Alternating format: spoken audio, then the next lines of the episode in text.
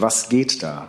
Also der Konjunktiv Ihrer Frage sagt ja, ähm, wir spekulieren hier nicht. Ich habe Ihnen jetzt wirklich ganz ausführlich die Haltung der Bundesregierung dargelegt. Die Position der Bundesregierung zu Nord Stream 2 hat sich nicht verändert.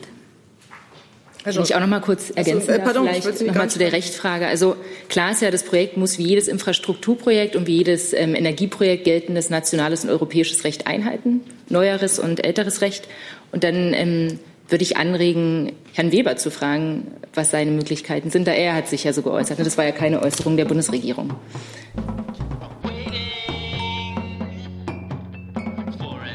Ja, guten Tag, liebe Kolleginnen und Kollegen. Es äh, hat so lange gedauert, weil es so unglaublich viele Themen gibt, die heute von Interesse sind und die ich noch eingesammelt habe bei den Kollegen. Herzlich willkommen der stellvertretenden Regierungssprecherin Ulrike Demmer sowie den Sprecherinnen und Sprechern der Ministerien und auch Teilnehmern und Anwärtern und Anwärterinnen eines Lehrgangs für den gehobenen Dienst aus dem Auswärtigen Amt oder im Auswärtigen Amt und Praktikanten des Presse- und Informations äh, Amtes der Bundesregierung, die heute hier zu Gast sind. Herzlich willkommen.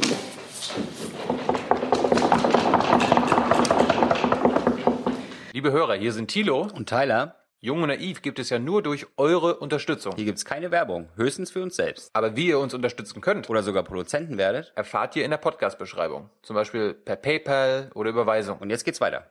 So, zu den zahlreichen Themen, die mir jetzt schon genannt worden sind, die heute von Interesse sind, hat am meisten alle interessiert das Thema Nord Stream 2 und Herr Lose wollte dazu, glaube ich, beginnen.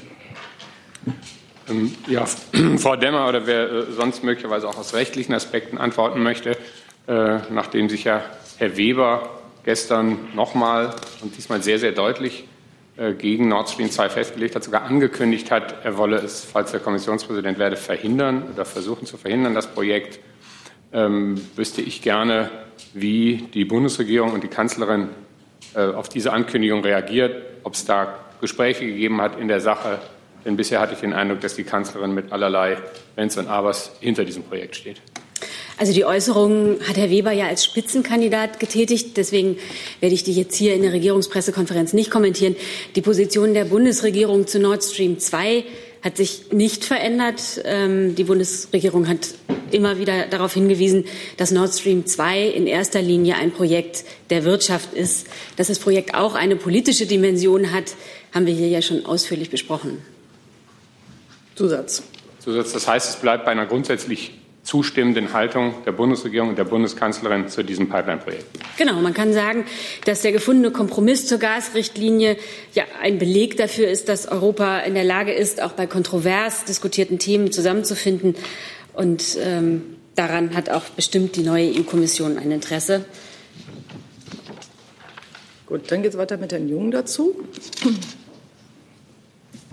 Frau Demmer, ebenfalls Frau Einhorn. Ähm Herr Weber ja, dass Nord Stream 2 nicht im Interesse der EU sei.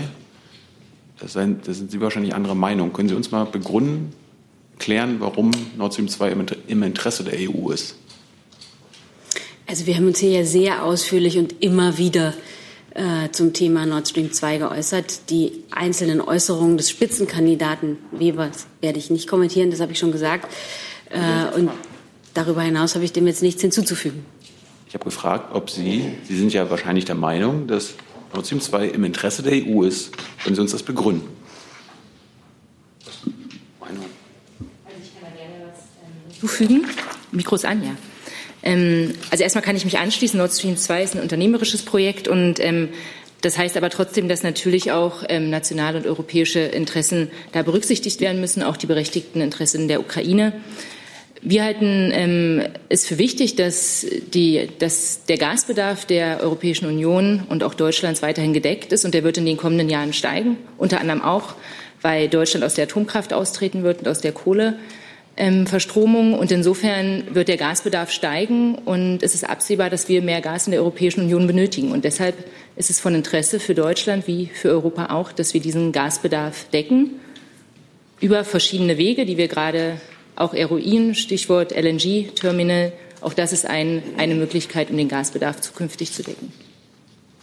Dann geht es weiter mit Herrn Brüssler. Also ich sehe Sie so schlecht in der ähm, Tiefe. Frau Demmer, ähm, Herr Weber hat ja gesagt, er werde alle rechtlichen Mittel ausschöpfen, das Projekt zu stoppen, sollte er Kommissionspräsident werden. Ist es die Einschätzung der Bundesregierung, dass das Projekt Nord Stream 2, das ja schon sehr fortgeschritten im Bau ist, mit rechtlichen Mitteln noch gestoppt werden kann? Also das ist jetzt der Blick in die Glaskugel. Sie kennen die Haltung der Bundesregierung. Ich habe sie hier gerade noch mal vorgetragen. Äh, und ich verweise noch mal auf den gefundenen Kompromiss zur Gasrichtlinie. Das, Entschuldigung, Nach Nachfrage ist ja kein äh, Blick in die Glaskugel. Das heißt, Sie sagen im Umkehrschluss, Sie können nicht sicher sagen, dass dieses Projekt äh, nicht mehr gestoppt werden kann. Es kann sein, dass man, der Kompromiss schließt nicht aus, dass es, äh, der gefunden wurde, dass es doch noch zu einem Stopp des Projektes kommt. Ich verweise auf diesen gefundenen Kompromiss, der ja gerade ein Beleg dafür ist, dass auch bei schwierigen und umstrittenen Themen in Europa Lösungen gefunden werden. Noch, darf ich noch mal nachfragen? Ich habe Sie ja nicht gefragt, wofür der Kompromiss ein Beleg ist, sondern die Bundesregierung muss doch eine Einschätzung haben, ob dieser Kompromiss dazu führen kann, dass die Pipeline noch gestoppt wird oder nicht. Wie gesagt, Sie wollen jetzt. Äh, das ist sehr einfache Frage. Ich glaube, ich habe dazu sehr einfach geantwortet. Herr Scholper. Ich, da kann ich das Mikrofon gar nicht sehen. Ja, ja, hier ist richtig schon. Ja, Gerade okay. mal zu der politischen Dimension, die Sie erwähnt haben. Und Frau Einhorn, Sie hatten ja auch die Ukraine erwähnt. Ähm, es hieß ja immer, die Voraussetzung für die Zustimmung der Bundesregierung zu diesem Projekt ist, dass der ukrainische Transit im großen, also in einem bedeutenden Umfang bleibt. Wie sieht es denn damit aus? Das gilt auch nach wie vor. Also wir haben immer betont, dass äh, die Europäische Kommission, also dass wir die Europäische Kommission darin unterstützen, mit Russland und der Ukraine eine Lösung zu finden. Und das gilt nach wie vor. Was unternimmt denn die Bundesregierung, um diese Verhandlungen äh, vom Eis zu bringen? Die stehen ja im Moment still. Naja, also die Ausgestaltung dieser neuen, äh, dieses neuen Gastransitvertrags zwischen Russland und der Ukraine ist ja Gegenstand der laufenden trilateralen Verhandlungen zwischen Kommission, Russland und Ukraine. Ähm, und wir stehen da im engen Austausch mit allen Beteiligten. Also jetzt für den Überblick, ich habe jetzt als nächstes Sie, dann habe ich Herrn Delfs, Herrn Jessen und Herrn Lose auf der Liste. Sollte ich und Herrn Dahlheimer, sollte ich jemanden übersehen haben, jetzt bitte noch mal melden. Ähm, und Herr Schmidt auch dazu. Bitte? Ölembargo ist ja äh, nur indirekt Energie verbunden. Ich würde sagen, dann bleiben wir erstmal bei dem Thema. Und Herrn Dahlheimer, ich habe Sie übersehen. Sie sind natürlich jetzt erstmal ja, ist ja gar kein Gleich Noch dran. eine andere Frage zum Thema Weber, aber nicht Gas. Deswegen würde ich Dann bleiben wir jetzt erstmal, bleiben wir erstmal bei Nord Stream. Herr Delfs. Frau Demmer, war denn die äh, Position von Herrn Weber jetzt auch diese deutlich nochmal artikulierte Position mit der Kanzlerin abgestimmt? Und äh, unterstützt die Kanzlerin weiter seine Kandidatur? Weil wenn er Kommissionspräsident würde, dann würde das ja heißen, dass eines ihrer wichtigsten Projekte möglicherweise scheitert und äh, unterstützt sie auch weiterhin seine Kandidatur. Also, ähm, wie gesagt, Herr Weber hat diese Äußerungen, das habe ich ja jetzt hier schon mehrfach gesagt, als Spitzenkandidat getätigt. Das ändert aber nichts daran, dass eine grundsätzliche Haltung der Bundesregierung zu Nord Stream 2 bestehen bleibt. Äh, und darüber hinaus kann ich jetzt hier in der Regierungspressekonferenz ja den äh, Wahlkampf nicht kommentieren. Das ist ja eine, also wenn ein möglicher Kommissionspräsident eine Position vertritt, die wirklich total entgegen der der Kanzlerin steht, dann ist das ja schon mehr als jetzt einfach ein Wahlkampf. Ich kann und werde von dieser Stelle aus keine parteipolitischen äh, Äußerungen kommentieren. Herr Jessen. Die Kerbe bleibt, Frau Demmer, da Sie den Kompromiss betont haben. Herr Weber hat seine Position auf der Grundlage des Kompromisses bezogen. Das heißt also, der Kompromiss, von dem die Bundesregierung sagt, eine Position, hinter der wir stehen, ist für den Kommissionspräsidenten ins B, der es gerne werden möchte, der zur selben Parteienfamilie gehört wie die Kanzlerin, die die Bundesregierung leitet, schlecht oder äh, nicht verträglich für Europa. Hat die Kanzlerin sich mit Herrn Weber aufgrund der objektiv gegebenen politischen Nähe im Vorfeld seiner Äußerungen über diese Frage auseinandergesetzt? Wie Sie ja gerade selber in Ihrer Frage ähm, formuliert haben, politische Nähe, ist hier die Regierungspressekonferenz und äh, ich kann Ihnen über parteipolitische Verhandlungen hier keine Auskunft geben. Deswegen frage ich, ob die Bundeskanzlerin, ob die Bundeskanzlerin sich mit dem Kandidaten äh, für den EU-Kommissionsvorsitz über diese massiven Positionsunterschiede vorab auseinandergesetzt hat. Das ist die Frage an die Haltung oder an das Agieren genau. der Bundesregierung. Ich kann Ihnen hier zur Haltung der Bundesregierung Auskunft geben. Das habe ich jetzt, glaube ich, erschöpfend getan. Da wird auch darüber hinaus äh, jetzt von mir nichts äh, zu hören sein. Sie wollen uns nicht sagen, ob Frau Merkel als Kanzlerin mit Herrn Weber im Vorfeld dieses Interviews gesprochen hat. Wie gesagt, ich kommentiere hier parteipolitische Äußerungen nicht. So. Herr Lose noch Ähm, erstens äh, kommt mir angesichts Ihrer jetzigen Antwort die Frage auf, wieso das eigentlich eine parteipolitische äh, Äußerung ist. Denn da, er hat ja gesprochen als jemand, der antritt, äh, Kommissionspräsident zu werden. Und mindestens die Chance, dass das passiert, gibt es ja. Und das andere ist die Bundeskanzlerin. Also so, so viel genau, Parteipolitik genau, erkenne ich darin nicht. Und das Zweite vielleicht die, die, für mich bisher nicht beantwortete Frage nach den rechtlichen Möglichkeiten, grundsätzlich vielleicht mal ans Justizministerium gerichtet, ob es da eine Einschätzung gibt oder wer immer Auswärtige Amt sagen kann, gibt es eine Stand jetzt rechtliche Einschätzung beim heutigen Stand Nord Stream 2 kann noch verhindert werden und wenn ja, wie? Nur ganz kurz, Manfred Weber hat sich als EVP-Spitzenkandidat geäußert. So, jetzt die Frage der rechtlichen Einschätzung. Ähm, tut mir leid, ich kann Ihnen da nicht weiterhelfen. Mir ist nicht bekannt, dass unser Ministerium damit befasst wäre. Gut, also falsches Ministerium. Jetzt das Richtige. Umwelt. Ja, ich kann etwas zur Umweltverträglichkeitsprüfung sagen, die ja stattfinden muss bei dem Bau einer Gasleitung durch die Ostsee. Und die Umweltverträglichkeitsprüfung für die deutschen Küsten ausschließlich für die äh, inbegriffen die deutsche ähm, ausschließliche Wirtschaftszone, die ABZ, die ist erteilt worden. Ebenso haben Finnland, Schweden und Russland die erforderlichen Genehmigungen erteilt. Ähm, Dänemark hat eine neue Umweltverträglichkeitsprüfung durchführen lassen. Von der haben Sie vielleicht auch schon gehört. Da war der 13. April der letzte Tag, um Einwände zu erheben. Und da wären auch Einwände von äh, deutscher Seite möglich gewesen. In Deutschland ist ja zuständig äh, für das gesamte Verfahren das Bundesamt für Seeschifffahrt, Hydrographie, was im BMVI steht. Ähm, soweit kann ich erstmal was zur Umweltverträglichkeitsprüfung sagen. Es gibt auch noch ähm, in diesem, im Rahmen dieses Verfahrens auch seitens Polens ähm, den einen oder anderen ähm, Einwand. Aber die Verfahren sind ziemlich, haben einen sehr weiten Stand. Nur dazu gab es deutsche Einwände bis zum 13.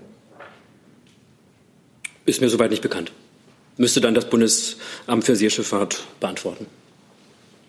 Gut. Herr Schmidt auch dazu. Ah, mich würde nur der Handlungsspielraum interessieren, weil ich verstehe, dass es eine politische Forderung von Herrn Weber ist. Und ähm, was mir aber nicht ganz klar ist, was denn überhaupt die Bundesregierung für einen Handlungsspielraum hätte. Möglicherweise bereits getroffene Übereinkünfte in Sachen Nord Stream 2 wenn nicht zurückzudrehen, so doch zu beeinflussen. Was geht da? Also der Konjunktiv Ihrer Frage sagt ja, ähm, wir spekulieren hier nicht. Ich habe Ihnen jetzt wirklich ganz ausführlich die Haltung der Bundesregierung dargelegt. Die Position der Bundesregierung zu Nord Stream 2 hat sich nicht verändert. Kann ich auch noch mal kurz ergänzen also, äh, pardon, vielleicht noch mal zu der Rechtfrage. Also klar ist ja, das Projekt muss wie jedes Infrastrukturprojekt und wie jedes ähm, Energieprojekt geltendes nationales und europäisches Recht einhalten, neueres und älteres Recht. Und dann ähm, würde ich anregen, Herrn Weber zu fragen, was seine Möglichkeiten sind. Da er hat sich ja so geäußert. Das war ja keine Äußerung der Bundesregierung. Jetzt der Vollständigkeit halber, das Auswärtige Amt war angesprochen. Wollen Sie noch was beitragen? Dann gut. Nicht, dass wir hier keinen bremsen. Äh, Herr Scholker hat sich noch einmal dazu gemeldet. Bitte. Nur ganz kurz. Äh, also ökologisch gesehen wurden keine Einwände von jemandem auch geäußert, die irgendwie betroffen sind von diesem Projekt bis zum 13.04. Seitens Deutschland? Pardon?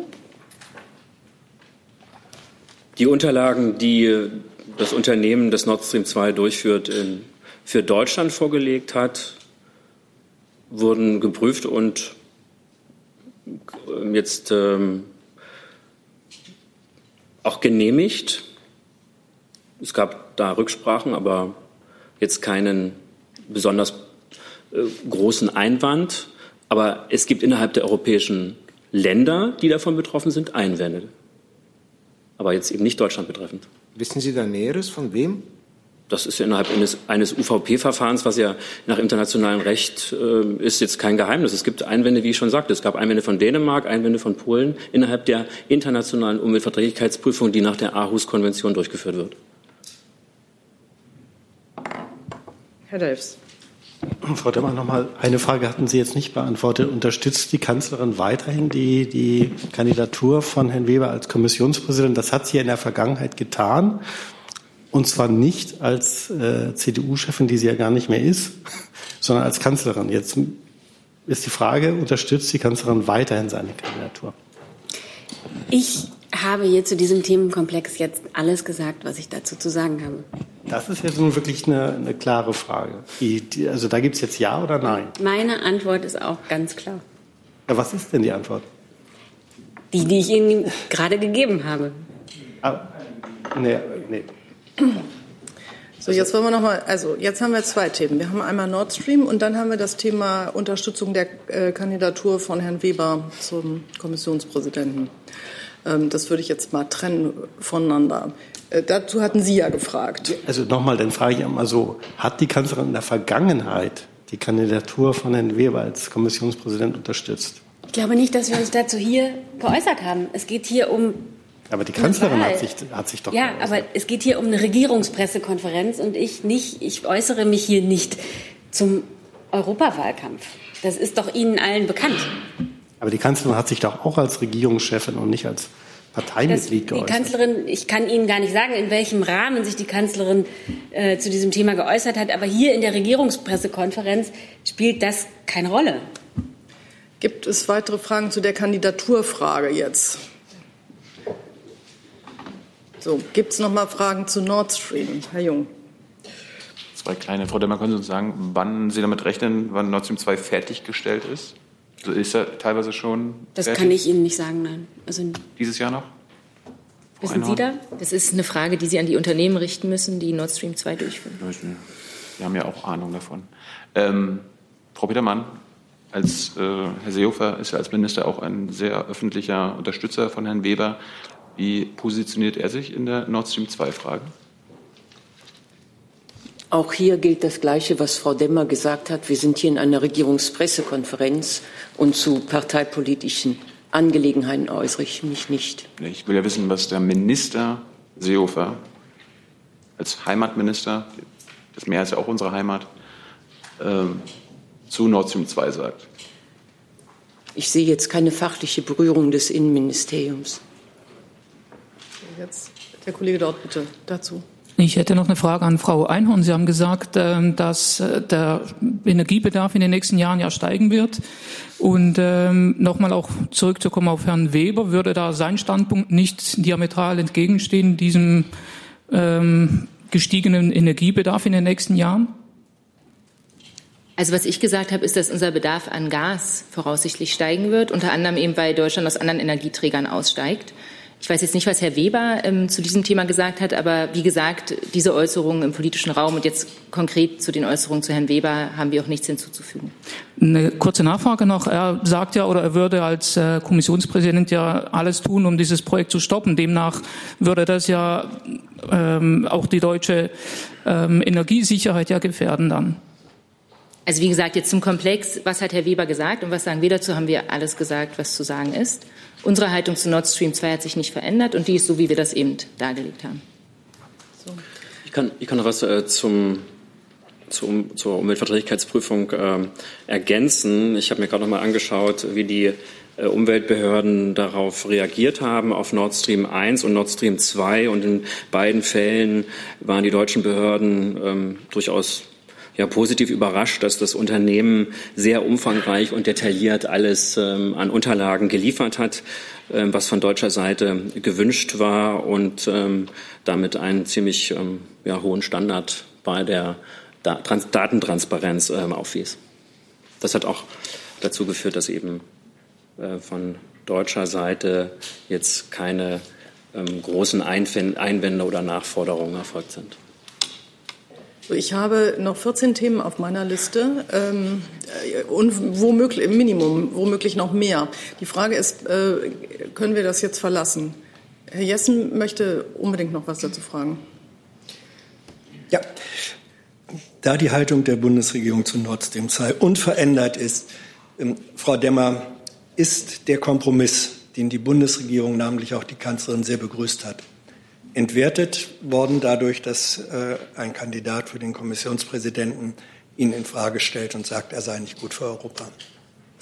Sie möchten ja jetzt von hinten durch die Brust ins Auge eine Kommentierung einer Äußerung aus dem parteipolitischen Raum.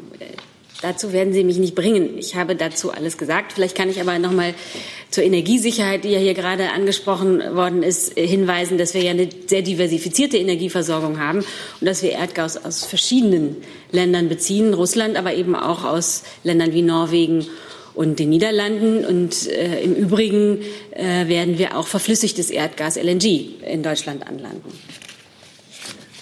Jetzt geht es weiter bei Herrn Dahlheimer mit einer weiteren Frage zu Herrn Bieber. Ja, nochmal Weber an Frau Demmer. Herr Weber hat ja gestern auch gesagt, er würde die Beitrittsverhandlungen mit der Türkei stoppen oder alles, was damit zu tun hat, wenn auch gerade keine Verhandlungen stattfinden. Das ist ja auch äh, nicht äh, die Haltung der Bundesregierung. Wie ist denn da Ihre Meinung? Nein, da kann ich irgendwie, äh, Sie haben es ja selber in Ihrer Frage äh, angesprochen, ähm, derzeit ähm, ruhen die Verhandlungen und darüber hinaus kann ich Ihnen keinen neuen Stand äh, zu diesem Thema mitteilen. Gibt es da bitte? Aber es gibt ja doch eine andere Haltung als die der Bundeskanzlerin und der Bundesregierung. Ja, aber Sie kennen ja offenbar die Haltung der Bundesregierung und ich kann Ihnen dazu auch keinen neuen Stand mitteilen. Weitere Fragen zum Thema Türkei? Das ist nicht der Fall. Dann geht es weiter mit Frau Küfner zu einem anderen Thema. Ähm, Libyen. Genau. Ähm, eine Frage an äh, Frau Demmer. Ähm, wir haben ja hier in der Bundespressekonferenz auch von, vom Auswärtigen Amt von Ihrer Kollegin Frau Adebar äh, gehört, dass Deutschland sich jetzt bemühen würde, mit europäischen Partnern zu sprechen. Deutschland bemüht sich im UN-Sicherheitsrat um ein starkes Wording, um eine gemeinsame Haltung gegenüber Libyen. Gleichzeitig merken wir ja, dass vor Ort die Macht des Wortes im Augenblick nicht nur begrenzt ist, sondern einfach nicht sehr viel zählt. Was tut Deutschland denn konkret, um mit den Akteuren und den Unterstützern, vor allem auch Saudi-Arabien und den Vereinigten Arabischen Emiraten zu sprechen und diplomatischen Druck auszuüben, um die, ähm, nicht nur die finanzielle Unterstützung von Haftar, aber auch den Fluss von Waffen in die Region in Libyen äh, zu unterbinden? Und was für eine strategische Bedeutung hat Libyen überhaupt für die Bundesrepublik Deutschland? Also in der Tat die Gefechte im Großraum Tripolis zwischen den regierungstreuen Milizen und äh, aus Westlibyen und der Libyan National Army von General Haftar halten an. Die Bundesregierung fordert General Haftar und seine Unterstützer weiterhin dringend auf, alle militärischen Operationen sofort zu beenden. Und sie ruft alle, Vertrags, äh, alle Parteien zur Verhandlungsbereitschaft auf, damit, äh, politische, damit der politische Prozess unter der Ägide der Vereinten Nationen wieder ins Leben gerufen werden kann. Ähm, diese Erwartungshaltung deckt sich auch mit den jüngeren Einlassungen des britischen Außenministers und dem Statement der EU der 28. Klar ist, dass ähm, Libyen sich vielen politischen und humanitären Herausforderungen gegenüber sieht. Ähm, die Gefahr eines Bürgerkrieges muss gebannt werden. Die Bundesregierung unterstützt hier die Bemühungen des VN-Generalsekretärs sowie des VN-Sondergesandten für Libyen, Salamé, äh, eine weitere Eskalation zu vermeiden und wieder in den politischen Prozess einzusteigen. Ähm, letztlich liegt es aber auch an den libyschen Akteuren, eine sich anbahnende Katastrophe zu verhindern. Äh, ich kann vielleicht nur noch ergänzen, ähm, dass natürlich in New York die Beratungen äh, mit den Partnern über die nächsten Schritte im Sicherheitsrat äh, weitergehen. Ähm, ich kann Ihnen da jetzt keinen aktuellen Zwischenstand berichten, weil diese Verhandlungen in New York ähm, vertraulich sind. Aber wie Frau Demmer schon gesagt hat, aus unserer Sicht kommt es jetzt darauf an, einen möglichst breiten Konsens dafür zu finden, mit, äh, dass wir mit allen Konfliktparteien einen Weg aus der militärischen Logik herausfinden, einen Waffenstillstand und dann vor allem auch den Weg zurück an den Verhandlungstisch zu einer politischen Lösung finden. Zusatz. Danke, das ist die Haltung der Bundesregierung dazu. Jetzt die konkrete Frage war, ähm, was Deutschland konkret tut, um den Zustrom von Waffen in die Region und die Unterstützung von anderen Ländern, vor allem den Vereinigten Arabischen Emiraten und Saudi-Arabien, zu unterbinden. Und wie viel Bedeutung, strategische Bedeutung sieht die Bundesregierung ähm, in Libyen und in der Destabilisierung? Hm. Also was die Bundesregierung konkret tut, ist, wir haben ja im Moment den Vorsitz im UN-Sicherheitsrat.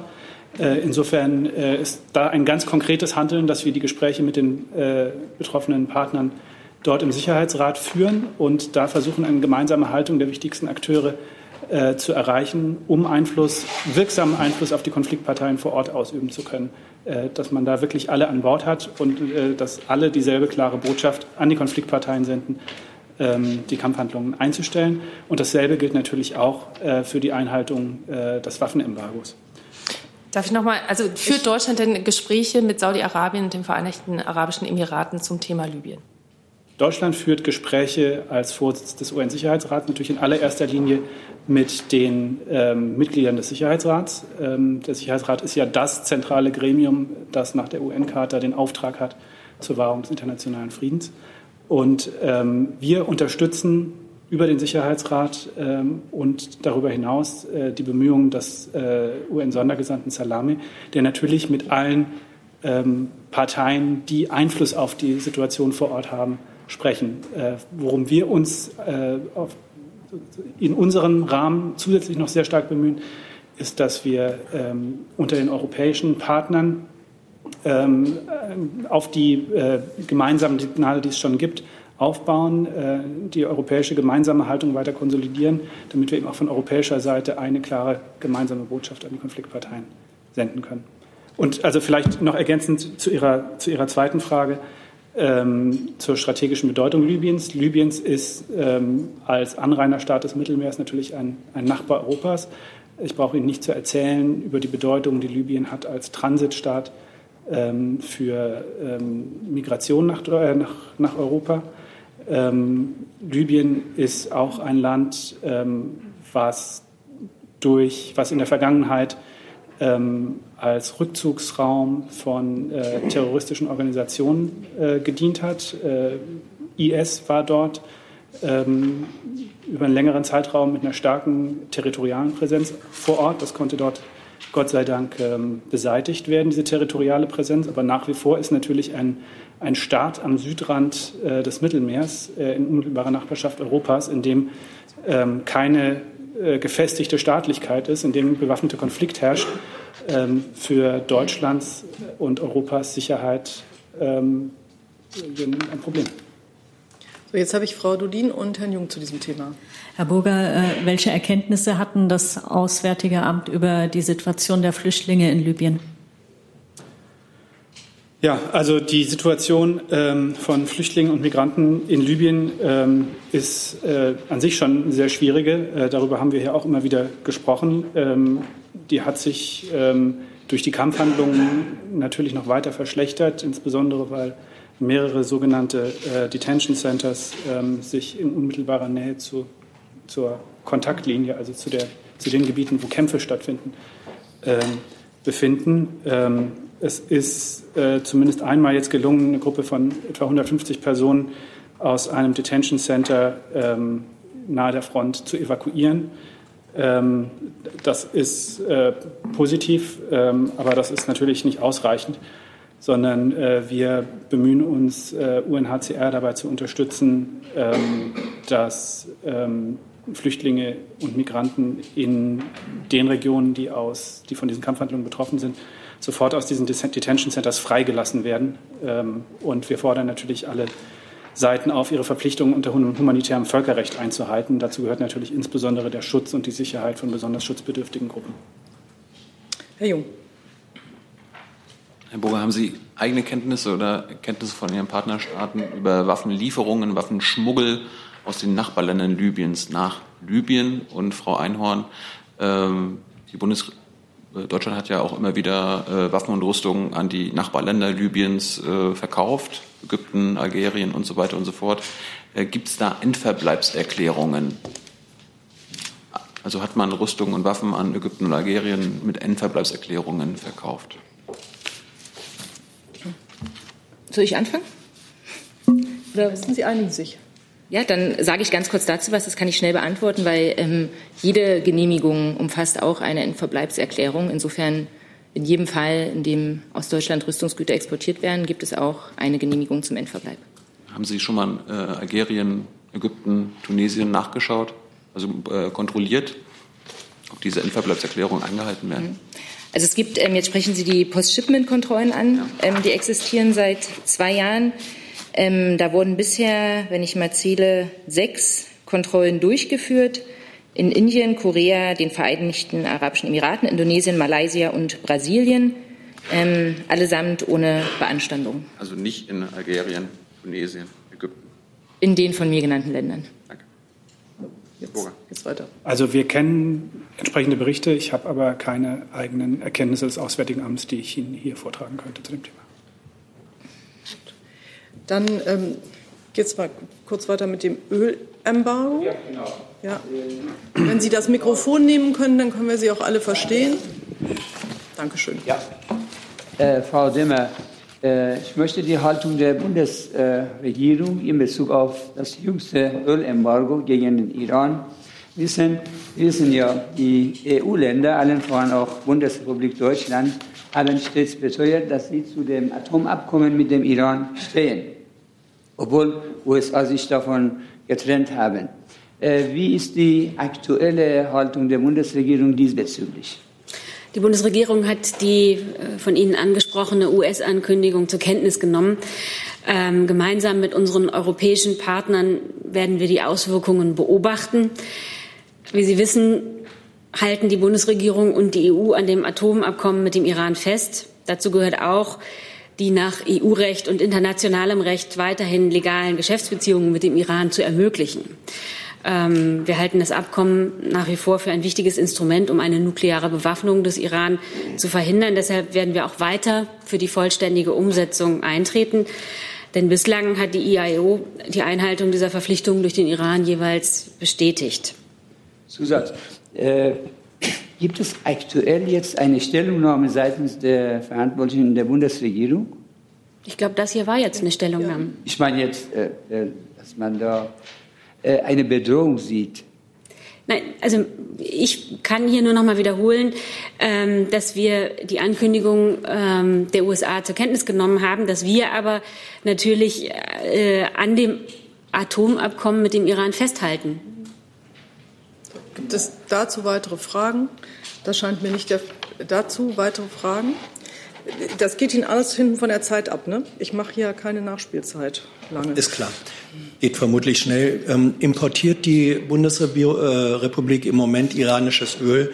Wenn ja, in welchem Umfang? Ähm, was bedeutet es, wenn es äh, Sanktionen seitens der USA gegen Käufer iranischen Öls gibt? Kann ich gerne was zu sagen? Also Rohöleinfuhren aus dem Iran spielen für Deutschland so gut wie gar keine Rolle aktuell.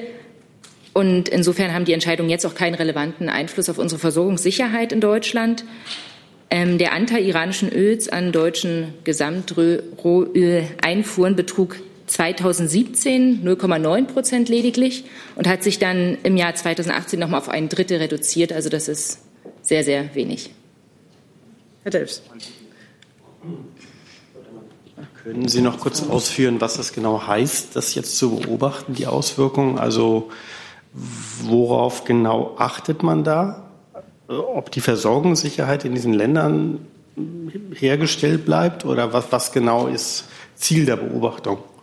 Naja, Sie kennen ja das Bemühen der Bundesregierung und der EU, äh, an diesem Atomabkommen festzuhalten. Ich kann auch noch mal auf die Zweckgemeinschaft, Zweckgesellschaft Instex äh, hinweisen, die ja sicherstellen soll, dass europäische Unternehmen ihre wirtschaftlichen Aktivitäten im Iran mit Übereinstimmung äh, im EU-Recht und internationalem Recht fortführen können. Das ist uns wichtig. Ähm, denn es geht uns ja darum, legitime Handlungsbeziehungen, Handelsbeziehungen äh, zum Iran aufrechtzuerhalten und zu ermöglichen. Ähm, da liegt der Schwerpunkt jetzt bei Instex zunächst auf den Bereichen, ähm, die für die iranische Bevölkerung am wichtigsten sind, nämlich Arzneimittel, Medizinprodukte, Lebensmittel. Langfristig soll aber dieses Instrument wirtschaftlichen Akteuren aus Drittstaaten offenstehen, die Handel mit Iran betreiben wollen. Und die E3-Staaten werden fortlaufend prüfen, wie dieses Ziel auch erreicht werden kann. Hm, hat die US-Regierung eigentlich vorab Deutschland darüber unterrichtet, über diesen Schritt, oder kam das überraschend? Das ist ja angekündigt gewesen. Gut. Genau. Ja. Öffentlich angekündigt, aber gab es intern vorher schon irgendwo eine Unterrichtung? Wir stehen mit äh, den USA in äh, ständigem Austausch mit unserem Partner äh, jenseits des Atlantiks. Äh, über die internen Abstimmungsprozesse geben wir hier ja keine Auskunft. Jetzt geht es weiter mit Frau Dudin und Ägypten. Eine Frage an Herrn Burger zum Thema Ägypten. Haben Sie ähm, eine Bewertung zum Referendum, die über die Aussage vom letzten Mal hinausgeht? Und an Frau Demmer noch, ähm, hat die Kanzlerin mit äh, Sisi beim letzten äh, Telefonat auch über das Referendum gesprochen? Also über vertrauliche Inhalte von solchen Telefongesprächen geben wir keine Auskunft. Ich kann Ihnen aber sagen, ähm, dass die Bundesregierung, äh, dass die Bundeskanzlerin in solchen Gesprächen alle relevanten Themen anspricht. Ähm, ja, die Haltung oder die Einschätzung der Bundesregierung zum Inhalt äh, dieser Verfassungsänderung hatte ich Ihnen hier ja bereits letzte Woche ähm, vorgetragen. Ähm, wir nehmen zur Kenntnis, dass die Verfassungsänderung nun nach Abschluss des Referendums unmittelbar in Kraft getreten ist. Ähm, ja, ansonsten ähm, habe ich dazu keine weitere Bewertung abzugeben. Herr Jung zu Ägypten. Roger Lernfrage, wie äh, bewertet denn die Bundesregierung die Regierungsform in Ägypten jetzt? Was ist das für eine Regierungsform? Sie möchten jetzt gerne, dass ich das auf ein Wort zusammenfasse, mache ich aber nicht. Also ich habe dazu, was diese Verfassungsänderung ähm, für, die, für das ähm, Zusammenwirken ähm, der, der Willensbildung, der politischen Willensbildung für Demokratie und Stabilität in Ägypten aus unserer Sicht bedeutet, hier letzte Woche vorgetragen. Darauf würde ich Sie gerne verweisen. Ich beziehe mich darauf, weil Sie in der Vergangenheit sich immer hier gewehrt haben im Raum, wenn es um eine Militärdiktatur geht. Das, da wollten Sie sich nicht anschließen. Äh, Sie haben immer wieder die Demokratie da äh, erwähnt. Würden Sie noch von einer Demokratie reden? Also vielleicht kann ich jetzt hier noch mal einspringen. Also wir haben jetzt die bisher uns vorliegenden Informationen zunächst einmal zur Kenntnis genommen und kommentieren jetzt da die einzelnen äh, Inhalte dieses Referendums erstmal nicht. Ähm, es ist aber natürlich wichtig, dass das ägyptische Volk auch zukünftig seinen politischen Willen frei zum Ausdruck bringen kann. Die Bundesregierung verleiht in ihren Gesprächen mit der ägyptischen Führung daher auch stets den Ausdruck, also wir verleihen äh, daher stets Ausdruck, dass Rechtsstaatlichkeit und eine vielfältige und starke Zivilgesellschaft genauso wie ähm, Stabilität ähm, für eine gute Entwicklung des Landes von großer Bedeutung sind. vielleicht ganz kurz, weil Sie die Frage direkt an mich gestellt haben. Also es ist natürlich Ihr gutes journalistisches Recht, ähm, komplexe Zusammenhänge zuzuspitzen auf ein einzelnes Wort. Ähm, aber ich habe dazu letzte Woche versucht, äh, was Differenziertes zu sagen und ähm, würde darum bitten, das auch zur Kenntnis zu nehmen. Ich habe noch eine ganze Menge Themen auf meiner Liste, die letzte Woche noch gar nicht drauf standen. Und Herr Scholker ist der Nächste. Ja, Frau Demmer, äh, wie, wir, wie, wir, wie wir wissen, hat die Kanzlerin den Herrn Zelensky nach Berlin eingeladen. Der Termin steht wahrscheinlich noch nicht fest. Wenn es doch ist, würde ich mich freuen, wenn Sie ihn sagen. Aber welche Themen möchte denn die Kanzlerin mit dem zukünftigen ukrainischen Präsidenten besprechen? Eines der Themen ist wahrscheinlich auch der Minsker Prozess, der in einer Sackgasse steckt. Äh, hat die Bundeskanzlerin eine Idee, wie man diesen Prozess, diese Verhandlungen aus dieser Sackgasse herausführt? Ja, einen Termin kann ich Ihnen noch nicht nennen. Ähm, wie Sie wissen, geben wir ja Termine äh, in der Regel am Freitag der Vorwoche bekannt. Ähm, die Bundeskanzlerin hat, Herrn, hat, mit Herrn Zelensky telefoniert und ihm auch nochmals zu seinem Wahlerfolg gratuliert. Ähm, das Ergebnis dieser demokratischen Wahlen gebe ihm ein starkes Mandat. Äh, und beide haben die engen Beziehungen zwischen beiden Staaten gewürdigt. Ähm, die Bundeskanzlerin hat unterstrichen, dass die Bundesregierung der Ukraine auf dem Weg ähm, zu Reformen und in ihrem Recht auf Souveränität und territoriale Integrität auch in Zukunft tatkräftig zur Seite stehen wird. Und da ist natürlich ähm, der Minsk-Prozess ein wesentlicher Baustein. Naja, aber die Kanzlerin beklagt ja auch äh, immer wieder, dass dieser Prozess jetzt äh, kaum voran, vorangeht. Hat sie denn einen Vorschlag, wie man das jetzt ändert? Also, wie Sie wissen, stimmt sich Deutschland mit seinen Partnern fortwährend in diesem Prozess ab, um die Umsetzung der Minsker Vereinbarungen ähm, voranzutreiben. Denn wir sind einfach davon überzeugt, dass das der einzige Weg ist, Glauben Sie, dass mit Herrn Zelensky es einfacher sein wird? Die beiden haben telefoniert und sich äh, einer guten Kooperation versichert. Ganz kurz eine Nachfrage an das Auswärtige Amt. Es gibt ja den Vorschlag, das Normandie-Format zu erweitern um die USA und die EU-Kommission. Äh, wie steht denn der Außenminister zu, diesem, zu dieser Idee? Ich kenne den Vorschlag ehrlich gesagt nicht und deswegen kann ich ihn jetzt hier auch nicht kommentieren. Es wurde. Ja, okay. Okay. Also ich, aber ich kann vielleicht noch dazu äh, fügen, also die Bemühungen äh, um die Umsetzung der Minsker Vereinbarung und die Beendigung des Konflikts in der Ostukraine auf vielen Ebenen ähm, und wird auch von vielen politischen Akteuren ähm, äh, betrieben. Also wir stehen da mit allen möglichen Partnern und auf allen möglichen Ebenen ähm, im Gespräch und wird natürlich auch mit Akteuren aus den von Ihnen genannten Ländern erfolgen. Also USA und äh, EU-Kommission. also grundsätzlich gibt es Bemühungen, den Minsk-Prozess voranzutreiben. Äh, und da sind wir mit vielen Akteuren im Gespräch, auch mit denen. Auch mit denen, mhm. die ich genannt habe. Sie hatten die USA genannt, richtig? Ja. Mhm. Also vielleicht noch mal ergänzend, ähm, das Normandie-Format ist ja eines, was schon seit einiger Zeit besteht, was sich aus unserer Sicht auch bewährt hat und im Übrigen auch das einzige ist, was von allen Seiten äh, akzeptiert worden ist bisher. Ähm, und ähm, natürlich stimmen wir uns daneben mit unseren engsten Partnern ganz, ganz eng über das Vorgehen auch in diesem Format ab. Gibt es jetzt noch Fragen zu der neuen Präsidentschaft in der Ukraine und dem Minsk-Vertrag? Ah, Nur ganz kurz, wann hat die Kanzlerin zuletzt mit Herrn Putin gesprochen, Frau Demmer? Das kann ich Ihnen aus dem Kopf nicht sagen, das können wir aber bestimmt nachreichen. Danke. So, dann habe ich jetzt Frau Buschow mit einem ganz anderen Thema. Genau, die geht ans Gesundheitsministerium.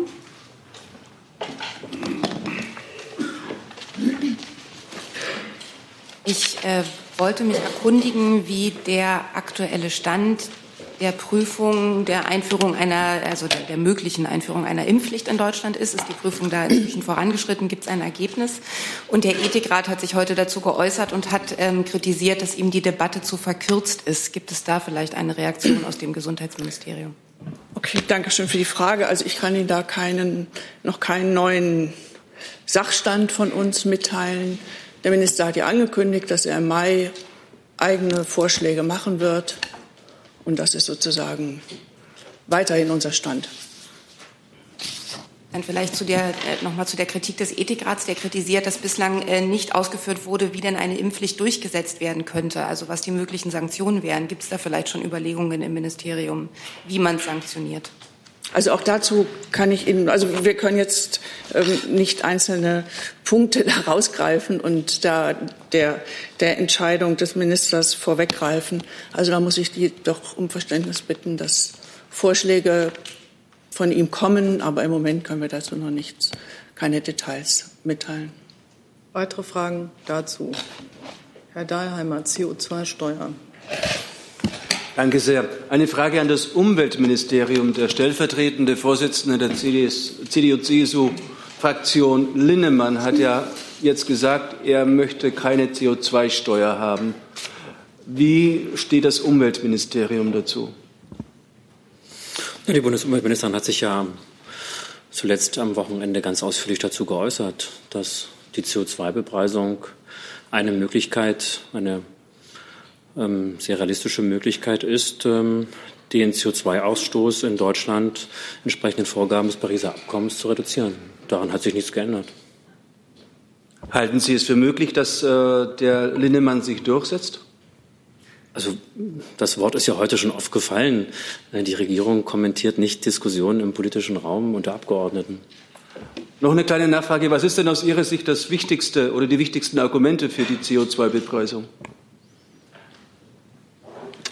Na, erst einmal geht es darum, dass ähm, wir einen Weg finden müssen, dass Kohlendioxid und andere Treibhausgase entsprechend weniger ausgestoßen werden. Und das ist natürlich über den Preis möglich, wie wir es ja sehr gut wissen, äh, aus dem Emissionshandel. Der Emissionshandel umfasst ja verschiedene Branchen, die bereits heute einen CO2-Preis zahlen, nämlich mit den CO2-Zertifikaten. Äh, mittlerweile auch effektiver, als das in den letzten Jahren gelaufen ist, weil der CO2-Preis für die Zertifikate sich verdoppelt bis verdreifacht hat durch die entsprechende Reform in, der Europäischen Union.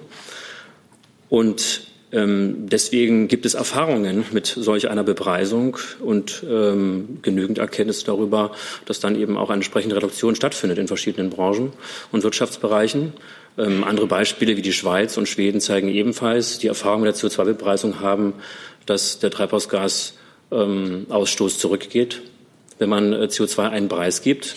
Und auf diesen Erfahrungen bauen wir auf. Auch das ist wissenschaftliche Expertise in, bei den Forscherinnen und Forschern, die sich mit Klimawandel beschäftigen und mit äh, wirtschaftlichen Fragen in diesem Zusammenhang.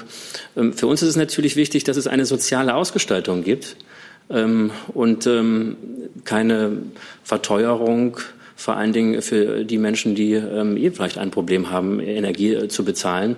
Also das ist das Maßgebliche, was die Bundesumweltministerin immer herausstellt. Wir brauchen eine CO2-Bepreisung, aber diese muss eben sozial ausgestaltet sein. Möchte sich sonst ein Ressort hier noch zu äußern?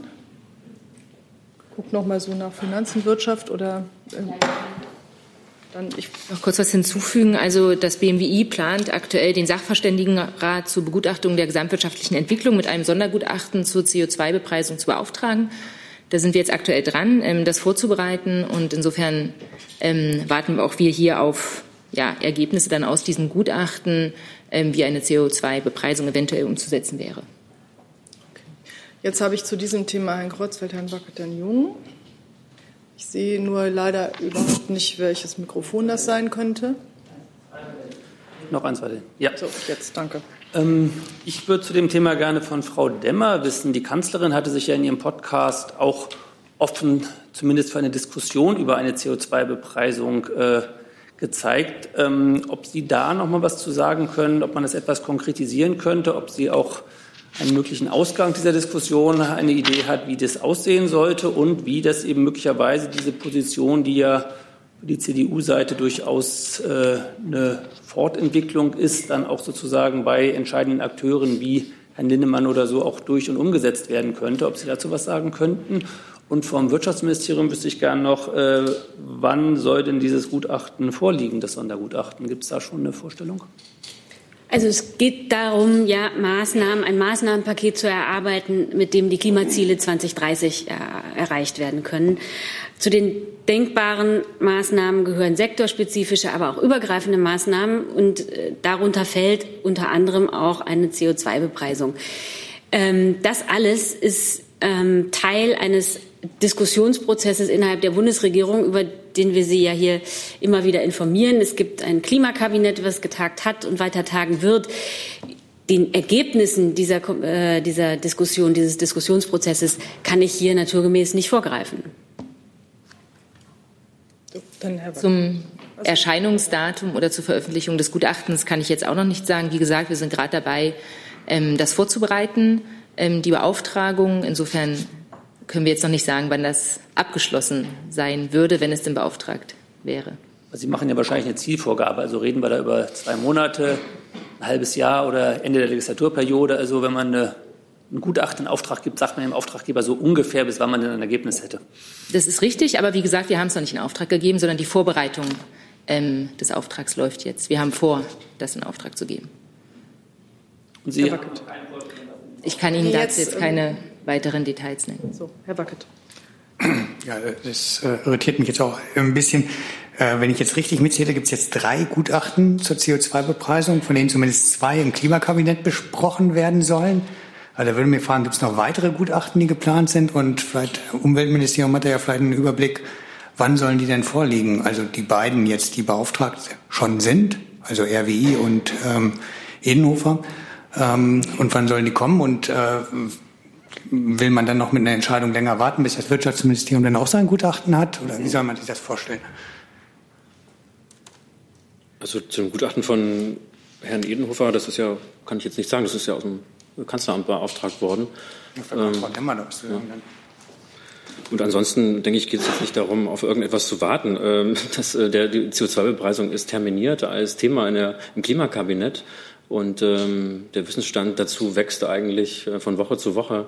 Ich sehe jetzt keinen Grund, warum wir jetzt warten sollten. Äh, Gutachten wird es, gibt es davor, vor der Erörterung. Gutachten gibt es auch nach der Erörterung im Klimakabinett.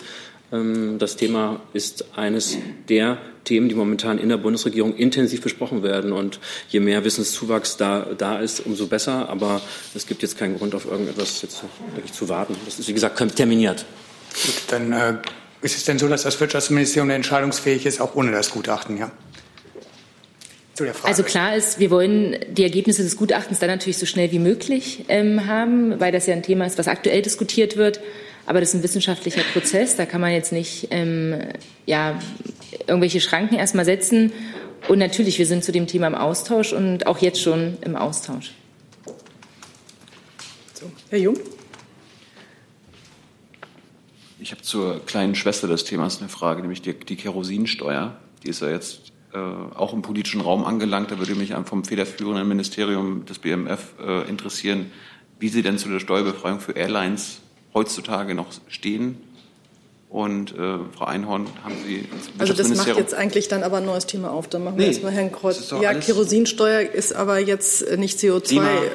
Hm, genau, aber ich entscheide das jetzt. Herr Kreuzfeld hat das Wort. Eine ganz kurze Nachfrage an Herrn Haufe, für wann denn das Thema im Klimakabinett terminiert ist, wenn es bereits terminiert ist. Ich habe den genauen Tag jetzt hier nicht vorliegen, das reichen wir gerne nach. Also das Thema wird in den folgenden Klimakabinettssitzungen Thema sein. Darauf hat man sich geeinigt. Ja, genau. Bloß wenn es bereits terminiert ist, scheint es ja etwas genaueres zu geben als irgendwann in der Zukunft. Es, und den hätte ich gerne. Es gibt einen gewissen Ablauf ähm, von Themen, den können wir Ihnen gerne liefern. Danke. Ja. Ist dieses Thema CO2-Steuer jetzt erledigt? Ich habe hier noch eine ganze Reihe von Themen von Leuten, die sich von Anfang an, die seit Anfang an hier sitzen und sich gemeldet haben. Und die möchte ich erstmal durchkriegen. Und alles, was sozusagen dann noch kommt, kommt hinten dran. Beziehungsweise wir sind auch gleich durch mit der Zeit. Herr Remme ist der Nächste mit einem anderen Thema.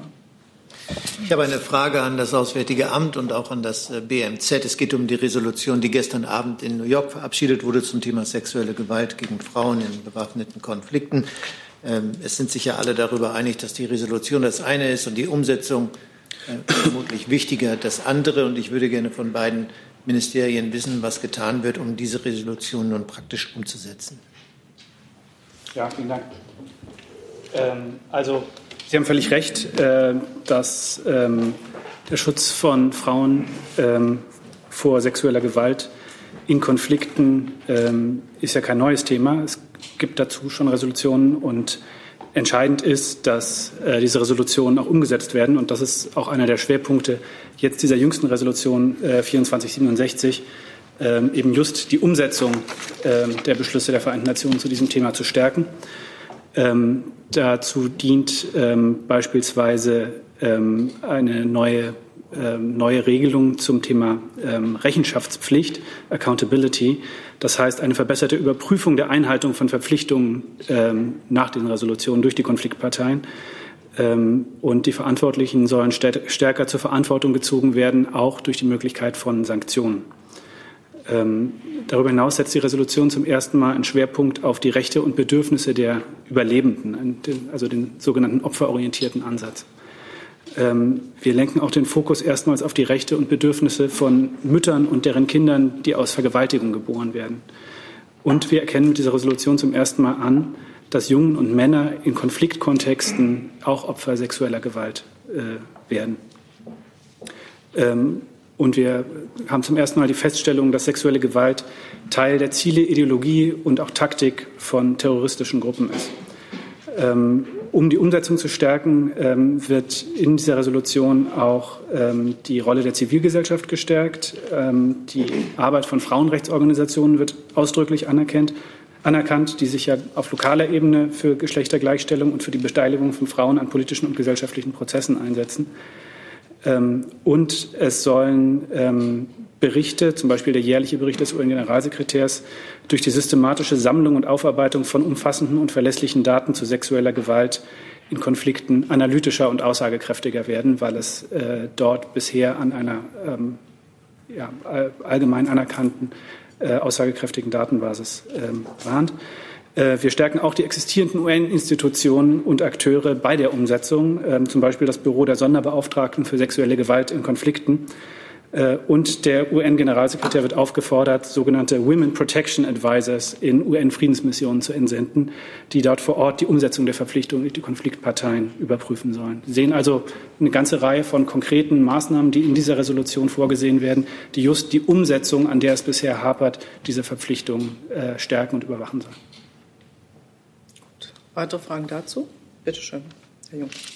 Haben Sie Informationen? Also, Entschuldigung.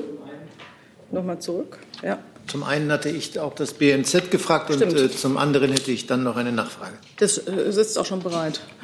Genau, also ich kann Ihnen jetzt nicht genau Auskunft geben, was wir aufgrund der Resolution jetzt noch anders machen, aber das Thema ist uns ähm, schon seit langem äh, in der Arbeit, auch in den einzelnen Partnerländern immer ein Anliegen. Unter anderem hat es der Minister noch mal bestärkt durch äh, oder bei der Vorstellung des Weltbevölkerungsberichtes vor zwei Wochen, wo er auch noch mal auf die Familienplanungsinitiative hingewiesen hat, ähm, die wir mit einem hohen Betrag unterstützen, wo es eben auch darum geht, Frauen genau ähm, vor sexueller Gewalt zu schützen, indem sie konkret in den Partnerländern unterstützt werden durch ähm, einen stärkeren, ähm, ja auch einen stärkeren Zugang zu Verhütungsmitteln, ähm, um eben auch eine freie Entscheidung für ähm, ähm, ja, die Familienplanung sicherzustellen. Meine Nachfrage äh, bezieht sich auf eine Kritik, die gestern schon kam des Abgeordneten Lechte, der immerhin Ausschussvorsitzender im VN-Ausschuss ist, der eine falsche Prioritätensetzung beklagt. Und auch da würde mich die Meinung der beiden Ministerien interessieren. Heiko Maas hat gestern in seiner Rede äh, UN Women mehrfach zitiert als wichtige Säule der Initiative von gestern Abend. Und Herr Lechte stellt fest, dass die Bundesregierung, dass Deutschland UN Women im Rahmen der humanitären Hilfe bisher mit keinem einzigen Cent unterstützt hat. Ich würde gerne wissen, ob das stimmt und wenn ja, wie das dazu passt, dass hier Prioritäten gesetzt werden. Also, UN Women war einer unserer engsten Partner bei diesem Resolutionsprojekt, äh, der Resolution, die gestern verabschiedet wurde. Ähm, und ähm, wir haben auch gemeinsam mit UN Women und Großbritannien äh, gestern Nachmittag äh, das Pledging-Event zum bevorstehenden 20. Jahrestag der Resolution 1325 organisiert.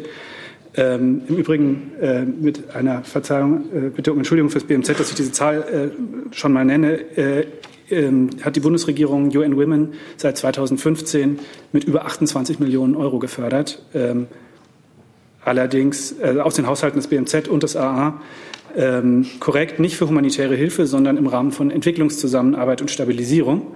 Das liegt aber daran, dass UN Women bisher keine Projekte mit klarer humanitärer Zielsetzung der Bundesregierung äh, sozusagen vorgeschlagen, beantragt hat.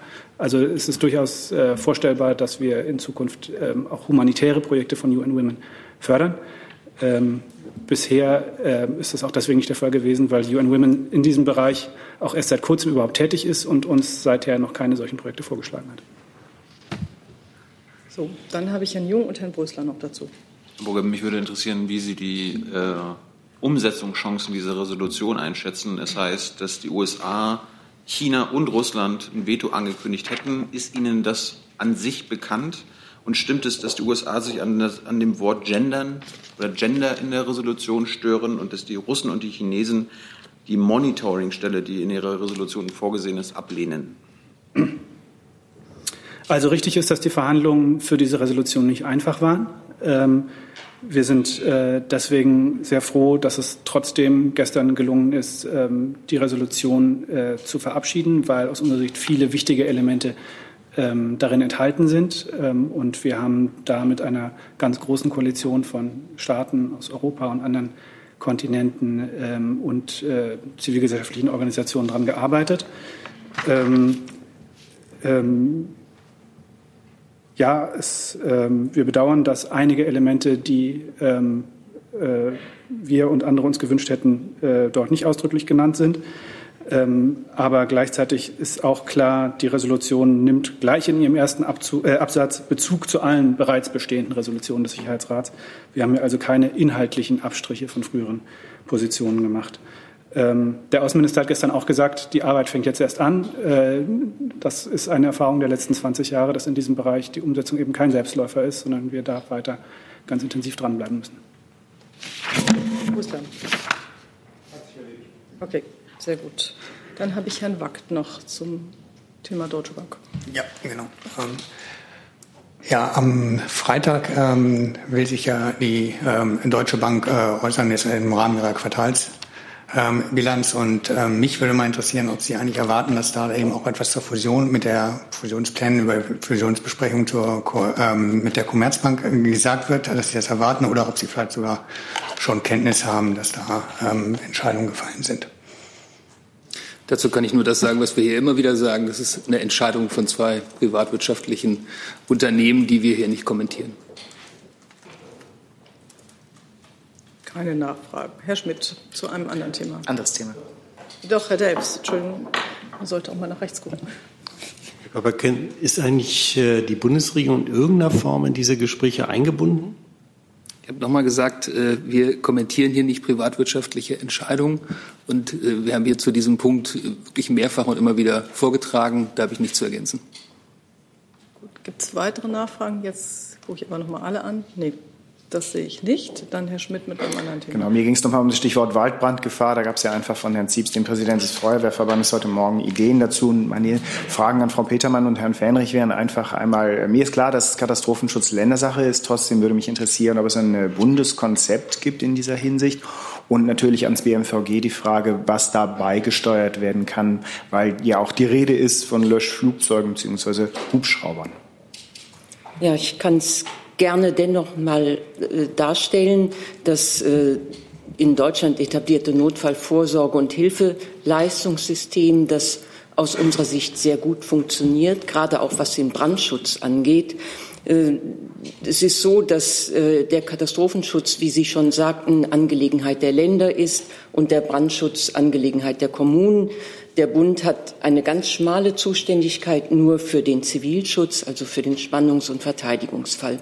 Weil wir uns aber äh, im Spannungs- und Verteidigungsfall auf die Ressourcen der Länder und Kommunen zurückgreifen müssen, unterstützen wir die äh, Länder und Kommunen mit Ausrüstung.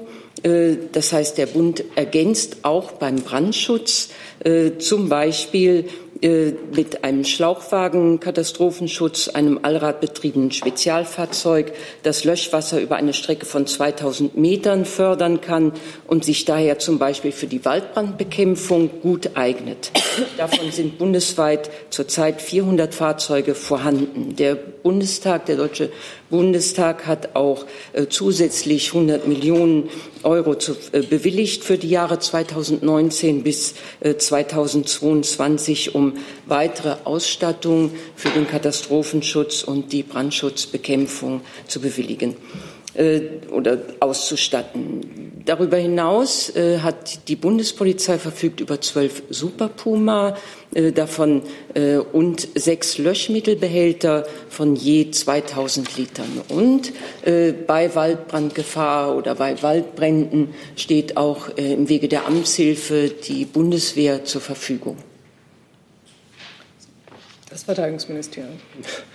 Ja, die Bundeswehr unterstützt, wie schon angekündigt, auf Anfrage in den entsprechenden äh, Gebieten und auf Anfrage der Feuerwehren und Behörden. Das macht sie nur dann, wenn die zuständigen Hilfskräfte eben nicht mehr in der Lage sind, den Brand zu löschen, beziehungsweise nicht mehr in der Lage sind, genug Material und Personal an den Punkt zu bekommen, wo sie es brauchen. Wie machen sie es? Mit Hubschraubern. Das wurde angesprochen, aber die Bundeswehr verfügt nicht über eigens Löschhubschrauber, sondern das sind Hubschrauber der Bundeswehr, groß und klein. Den CA-53, der wurde heute angesprochen, ist ein, ein Element davon. Der kriegt einen Wassertank und wird dann eingesetzt. Also zur speziellen Frage. Wir haben diese Fähigkeiten nicht speziell vorgeraten, sondern wir unterstützen dann, wenn es gebraucht wird. Und das machen wir auch aktuell in Thüringen. Das machen wir aktuell in Niedersachsen. Und um eine Zahl zu nennen, im letzten Jahr ebenfalls, da ging das im gleichen Zeitraum los, April bis September 2018, waren das über 5500 Stunden, die die Bundeswehr im Rahmen der Hilfe geleistet hat. Vielen Dank. So, Sie sind jetzt durch mit Ihren Fragen, Herr Schmidt, oder hat äh, Ich hätte ehrlich gesagt zur Bundesminister Altmaier China-Reise ah, noch eine. Ja, genau. Wenn es erlaubt ist, Frau Einhorn. Genau. Machen Sie das nochmal, weil ich habe inzwischen schon wieder sechs, sieben Wortmeldungen, die sich hier aufgebaut haben. Äh, genau. Wir sind jetzt gerade mit allen Themen durch, die ich anfangs eingesammelt habe. Also nur mal als Zwischenstand äh, zur China-Reise. Genau. Also es ist äh, der, der, Reisezeitraum ist irgendwie morgen bis übermorgen, verstehe ich. Also zwei Tage, 25. bis 27. in Peking, äh, neue Seidenstraße, One Belt, One Road. Mich würde interessieren, welche Haltung generell der Minister einnimmt äh, in der Frage, wo sind wir auf der Skala zwischen, das finden wir prima, wir kooperieren und profitieren und auf der anderen Seite, das ist ähm, Neokolonialismus und das müssen wir distanziert betrachten. Irgendwo dazwischen äh, steht die Bundesrepublik ja irgendwo. Genau, also erstmal ist richtig, ähm, Herr Altmaier wird für Deutschland an der ähm, Seidenstraßenkonferenz in Peking teilnehmen, am Freitag, dem 26.04. Und er wird dort auch bilaterale Gespräche führen mit ähm, chinesischen Regierungsvertretern und auch europäischen Teilnehmern, ähm, die dort an der Konferenz ebenfalls zahlreich teilnehmen. Ähm, was jetzt die Konferenz selbst betrifft, da geht es ja um den Infrastrukturausbau im Rahmen der Seidenstraßeninitiative Chinas. Und uns ist wichtig, also wir sehen, das ist ein sehr wichtiges Thema, dass da auch Europa und China beim Infrastrukturausbau zusammenzuarbeiten, zusammenarbeiten. Ähm, uns ist wichtig, dass dabei auch die internationalen Standards eingehalten werden, Sozial-, Umwelt-, Menschenrechtsstandards, Ausschreibungsstandards.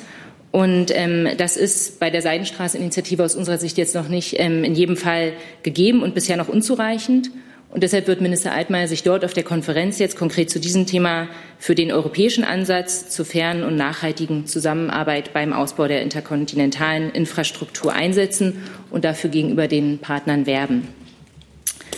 Zu China allgemein, darauf zieht ja auch Ihre ähm, Frage ab, ähm, sehen wir, dass China natürlich ein sehr enger Partner, ein sehr chancenreicher Partner für Deutschland ist und für Europa, aber auch ein Konkurrent für Deutschland und Europa, für unsere Wirtschaft ähm, darstellt. Und deshalb, und in die Richtung gehen ja auch ähm, ja, die Arbeiten der vergangenen Monate und Jahre, brauchen wir halt eine klare strategische Ausrichtung gegenüber China. Und auch das wird ähm, dort natürlich ein Thema sein. Und wir wollen, dass unsere wirtschaftspolitischen Interessen auch berücksichtigt werden bei dieser Initiative und bei anderen chinesischen Initiativen. Und vor allem, das ist wichtig, dass jetzt den Worten, die wir von chinesischer Seite schon ähm, öfter gehört haben und die jetzt auch beim EU-China-Gipfel wieder gefallen sind, den Zusagen dort auch Taten folgen, konkrete Taten von chinesischer Seite, was zum Beispiel den vielmals angesprochenen Joint Venture-Zwang angeht, Zugang zum chinesischen Markt und so weiter. Kleiner Zusatz. Vor zwei Jahren beim ersten Mal gab es keine Unterschrift unter das Abschlusskommuniqué. Wie optimistisch sind Sie, dass es diesmal klappt? Das kann ich Ihnen leider nicht beantworten. Das ähm, treiben dann wahrscheinlich die chinesischen Partner dort voran, deren Konferenz das ist. Klar, vielen Dank. Gut, ich habe jetzt auf meiner Liste noch den Kollegen dort, Herrn Rösler, Herrn Jung mit einem Thema, Herrn Remme, Frau Buschow und den Kollegen dort und danach Herrn Grimm. Äh, das war eben eine Meldung. Nee, Nee, nee, ich, ich hatte dieses Winken nicht als Meldung verstanden. Dann habe ich Herrn Grimm auch noch auf der Liste und dann schließe ich die Pressekonferenz für heute. Soll ja keiner durchfallen. Bitte schön, Entschuldigung, tut mir leid. Äh, habe ich nicht so verstanden. Jetzt äh, erstmal dort, bitte. Äh, eins weiter hinten? Ja, ja danke. danke. Ja, Ivo Tuchel, NHK. Ähm, ich habe eine Frage. Können Sie schon etwas sagen zu dem anscheinend für Montag geplanten Termin im Bundeskanzleramt mit sechs Balkan-Regierungs-, Staats- und Regierungschefs, bei dem es um äh, den Einfluss von China in der Region gehen soll? Also Sie, Sie äh, sprechen von dem Balkantreffen am 29. richtig? Also ähm, da hatten wir Ihnen ja den Termin mitgeteilt. Über die genauen, den genauen Ablauf kann ich Ihnen auch heute noch nicht sagen. Aber ich kann Ihnen so viel sagen, dass äh, für die Kanzlerin und Präsident Macron, ähm, die ja die Einladenden sind, Stabilität und die gute Entwicklung in der Region von großer Bedeutung sind und dass Sie mit den Gästen äh, über die besonderen Herausforderungen in der Region diskutieren möchten, insbesondere über die Beziehungen zwischen Serbien und Kosovo. Ganz kurze Nachfrage. Darf ich, ähm, auf welche Initiative hin ist das Treffen entstanden? Also Sie kennen ja das Format der Format der Balkankonferenz. Das heißt, der Bundeskanzlerin ist das Thema wichtig, dem französischen Präsidenten aber ebenso. Und jetzt gibt es eben ein, ein Treffen äh, in Berlin, ähm, weil der Balkan für die Bundesregierung genauso wie, den, wie für den französischen Präsidenten ein wichtiges Thema ist. Herr Brüssler dazu. Ja, Frau Demmer, nur ganz kurz. Äh, wird die Veränderung von Grenzen Gegenstand äh, der Beratungen bei der Konferenz sein? Ich kann jetzt natürlich den, ähm, den Diskussionen dieses Treffens nicht vorgreifen, aber grundsätzlich ähm, gilt weiter, die Bundesregierung steht Grenzveränderungen, äh, soweit sie Risiken für die Stabilität in der Region bergen, ähm, als Teil einer Lösung skeptisch gegenüber. Das Thema ist Herr Schatz beantwortet. So, jetzt, äh, ich entschuldige mich bei Herrn Grimm und äh, Sie kommen jetzt sofort dran. Ja, danke sehr. Ich hätte noch mal eine Frage zu Rüstungsexporten in die Golfregion. Der Botschafter der Verein wäre ja eigentlich schon gewesen, oder? Machen Sie mal. W wann hatten wir das Thema? Das hatten wir eigentlich, ähm, aber jetzt machen Sie noch mal. Entschuldigung, wenn ich. Nee, dann jetzt äh, bitte los. Nee, wenn das schon geklärt ist, dann ist gut. Ah ja, Libyen ist ja nicht die Golfregion, oder? Gut, also ich sag doch, stellen Sie doch einfach Ihre Frage jetzt bitte. Ja, ich dachte jetzt, ich wäre irgendwie vollkommen behämmert und wäre die letzte Stunde nicht hier gewesen, aber das stimmt ja nun doch auch nicht. Ich bin noch ganz zufrieden. Ähm, der Botschafter der Vereinigten Arabischen Emirate hat äh, heute in einem Interview mit der DPA darauf bestanden, dass Deutschland äh, getätigte Verträge einhält und Waffen liefert. Frau Demmer, vor einem Monat etwa hat es einen Kompromiss zu neuen Richtlinien gegeben. Nun scheinen die in Frage gestellt zu sein. Inwiefern haben die noch Bestand und inwiefern sind die überhaupt praktikabel? Also ich habe dieser sehr ausführlichen Pressekonferenz zu diesem Thema nichts hinzuzufügen.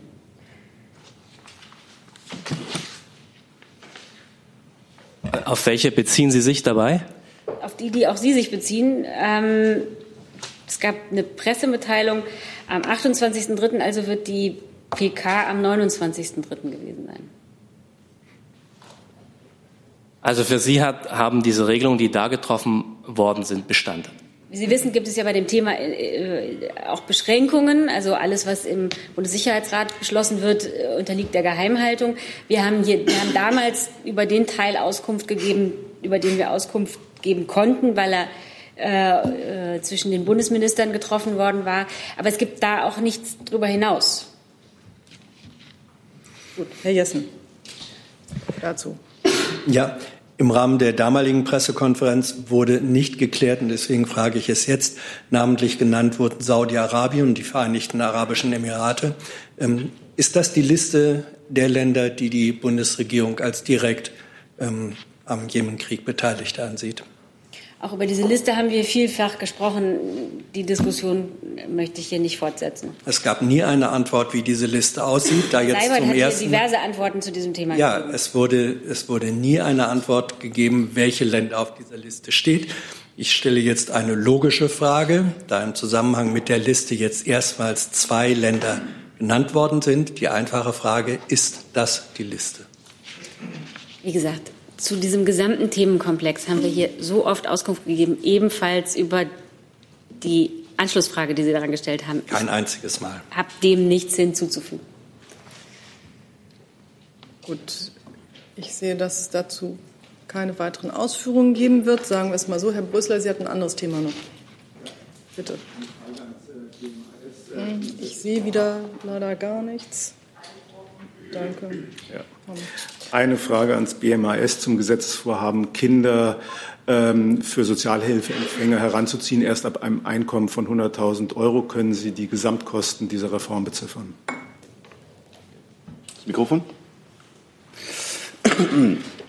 Ja, es, ähm, es ist richtig, äh, dass wir planen, äh, Kinder von Eltern zu entlasten, die pflegebedürftig sind. Das ist ja eine Festlegung im Koalitionsvertrag. Ähm, allerdings gibt es noch keine finale Fassung eines Gesetzentwurfs. Wir sind da dran und deshalb kann ich heute auch noch keine Details bestätigen. Gut. Herr Jung, noch mit einem anderen Thema. Ja, nochmal zurück zur Kerosinbesteuerung. Herr Kolber, können Sie uns die Position des BMF nennen? Frau Einhorn, wie ist die Position des äh, BMWI? Finden Sie den Vorschlag, ist ja jetzt im politischen Raum, selbst im konservativen politischen Raum angekommen, die Forderung nach der Beendigung der Befreiung der äh, Flugkonzerne? Und Herr Haufe, wenn Sie eine Kerosinbesteuerung hilfreich als Ministerium? Ja, wir haben uns ja eben umfassend auch zum Thema Klimaschutz hier geäußert und dazu, dass die Maßnahmen, die wir in dem Bereich ergreifen wollen, gerade im Klima, Kabinett erörtert werden. Den Ergebnissen kann ich hier nicht vorgreifen. Für uns ist wichtig, äh, dass wir ein wirksames und sinnvolles Gesamtpaket erhalten. Und das werden wir dann vorstellen, wenn es vorliegt. Das habe ich ja nicht gefragt. Ich will Ihre das ist das, was ich, ich Ihnen im Moment Position sagen kann. Wir erörtern im Moment äh, die, alle Maßnahmen zum Klimaschutz im Klimakabinett und wir werden ein Gesamtpaket vorstellen, wenn wir ein Ergebnis gefunden haben. Dem kann ich mich nur anschließen. Also momentan ist ja so, dass die Luftbranche im Emissionshandel inbegriffen ist. Sie muss jetzt CO2-Zertifikate zahlen, damit sie ähm, ähm, ihren CO2-Ausstoß entsprechend ähm, ja, abgeltet. Und zusätzlich haben wir eine Luftverkehrssteuer in Deutschland. Und was die Kerosinsteuer betrifft, so ist das immer so eine Sache. Das ist ein Thema, das man letztlich international befassen muss. Das ist, wie wir auch die Regeln innerhalb des ähm, Luftverkehrs ja immer auch, weil Flugzeuge vor allen Dingen ja um die Welt herumfliegen, ähm, mit einer gewissen Betrachtung, die über das Land hinausgeht, äh, uns anschauen müssen. Ähm, wir werden schauen, was wir im Flugsektor weiter für eine Entwicklung haben. Ich kann jetzt keine genaue Positionierung zur Kerosinsteuer abgeben. Wir haben gerade Corsia verabschiedet. Das ist ja das äh, weltweite Abkommen für die äh, Flugzeugbranche, CO2-Minderungen vorzunehmen. Da hätten wir uns als Deutschland einen wesentlich ambitionierteren Ansatz vorgelegt, äh, vorgestellt. Ähm, aber immerhin, ähm, es gibt jetzt endlich ein weltweites Verfahren, wie die Luftbranche ähm, CO2 einsparen will. und das ist ein Schritt in die richtige Richtung. Kurze Nachfrage nochmal. Es gibt ja auch, man kann ja den innerdeutschen Flugverkehr regeln, da könnte man die Regeln ja einführen. In Holland gibt es ja auch und in Norwegen äh, schon nationale Kerosinsteuern.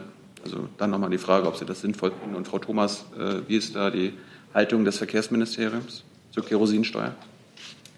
zu steuern, müssen Sie sich an das zuständige Fachausschuss wenden.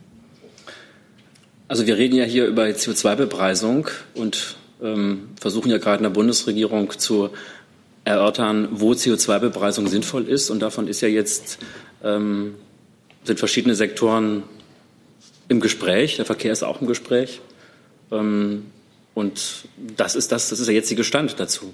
CO2-Bepreisung ist ähm, aus unserer Sicht sinnvoll und wo wir das am besten anwenden können, das werden wir ähm, im Klimakabinett und eben dann, wenn es auch darum geht, äh, besprechen. Da ist jetzt erstmal kein Sektor ausgenommen. Ja, aber die Frage bezieht sich ja auf, ob Sie die Kerosinbesteuerung sinnvoll finden. Wir haben das Thema gerade gewechselt. Ja, ich, Kerosinbesteuerung ist ja eine Form von CO2-Bepreisung. Also es wäre ja, das wäre ja indirekt eine Form, wo ich natürlich einen fossilen ähm, Kraftstoff, der ähm, Kraftstoff, der, der kohlenstoffbasiert ist, ähm, in eine Besteuerung, ähm, bei einer Besteuerung dafür vorsehe. Das ist also an einem großen Komplex CO2-Bepreisung durchaus ähm, zu sehen. Herr Remme, zu einem anderen Thema. Eine Frage an das Arbeitsministerium. Es geht um die Rente mit 63. Ähm, Sie kennen die Kritik der Arbeitgeber, die Tatsache, dass äh, die hohen Zahlen, die inzwischen äh, ja, Fakt sind, eine wie sagte Herr Kampeter, Hypothek äh, darstellen in Sachen Fachkräftemangel. Ich würde gerne Ihre Reaktion hören und die Antwort auf die Frage, ob Sie die Zahlen ursprünglich einfach schlicht von der Erwartung her zu niedrig angesetzt haben.